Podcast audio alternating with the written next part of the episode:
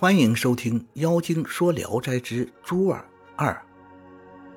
过了三两天，小孩对李母说：“慧姐在阴间很好，嫁给了楚江王的小公子，打扮的珠翠满头，一出门就有百世人前呼后拥的开路。”李母说：“为什么不回娘家来看看呢？”回答说。人一死，就与生前的父母没有关系了。若是有人细细的讲述生前的事才能使他猛然的想起来。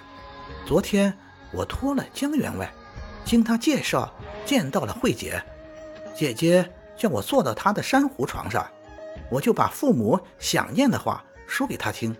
可她啊，像睡着了一样。我又说，姐活着时喜欢绣并蒂花。剪刀刺破了手，血滴在铃子上，姐姐就把它绣成红色的云霞。至今，母亲仍把它挂在床头的墙上。看见那铃子，就想念你。姐姐，您难道忘了吗？说到这里，姐姐才想起生前的事，凄惨地说：“见了我丈夫，我一定告诉他，我要回家探望母亲。”李母问：“什么时候来？”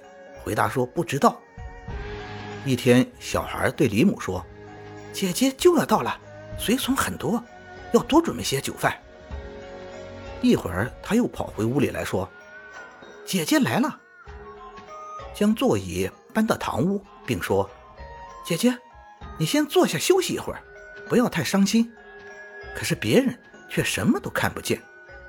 小孩领着家人在门外焚纸祭酒。回来说，随从车马先暂时回去了。姐姐说，以前我盖的绿棉被，曾被烛花烧了个豆粒大小的洞，还在吗？李母回答，在啊。便开开箱子找了出来。小孩说，姐姐让我把它放在她以前住的闺房里。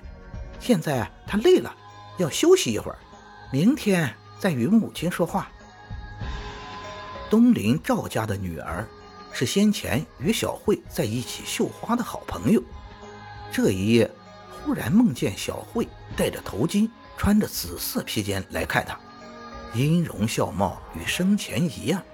对赵女说：“我现在已不在人间了，与父母见面不亚于河山相逢。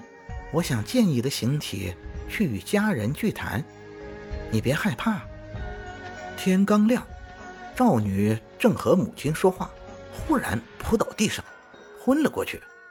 过了一会儿，才慢慢醒过来，对赵母说：“小慧与婶婶才分别几年，你竟满头白发了。”赵母惊骇的道：“你得了疯病吗？”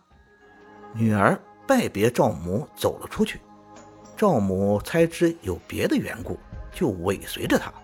一直走进李家，赵女进屋就抱住李母大哭。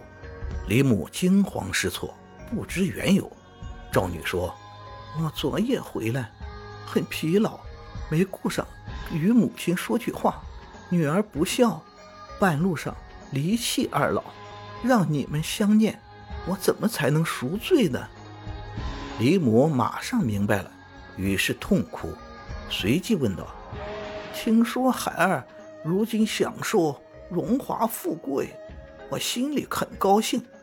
但是你是王爷家里的人，怎么能来呢？赵女说：“郎君与我感情很好，公婆也很疼爱，都不嫌我长得丑陋。”小慧生前习惯用手托下颌，赵女边说边做这种姿势。神情动作酷似小慧生前的样子。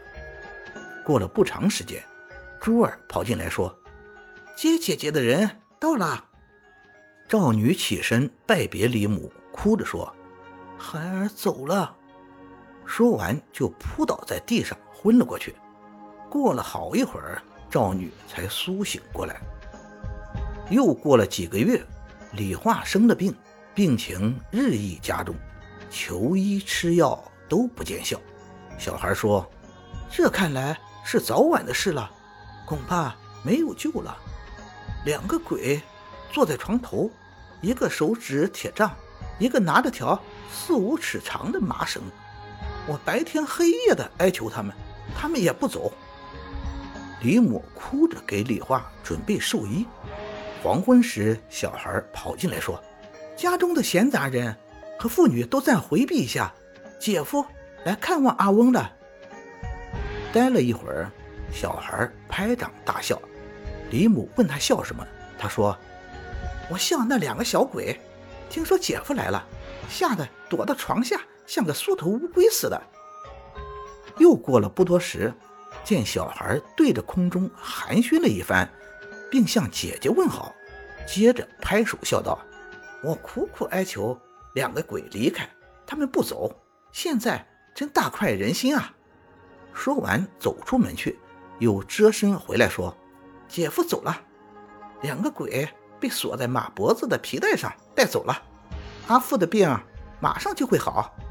姐夫说。”他回去就求大王为父母祈求百年寿限，全家人欢天喜地。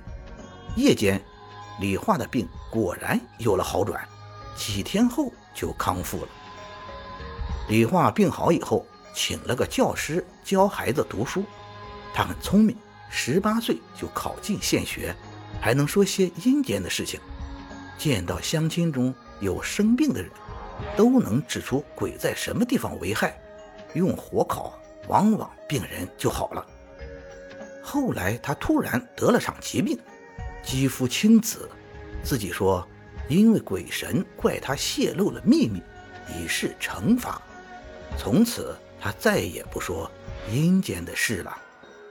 感谢您的收听，您的支持是我持续创作的最大动力。如果喜欢，请点击关注订阅。朋友们，我们下期再见。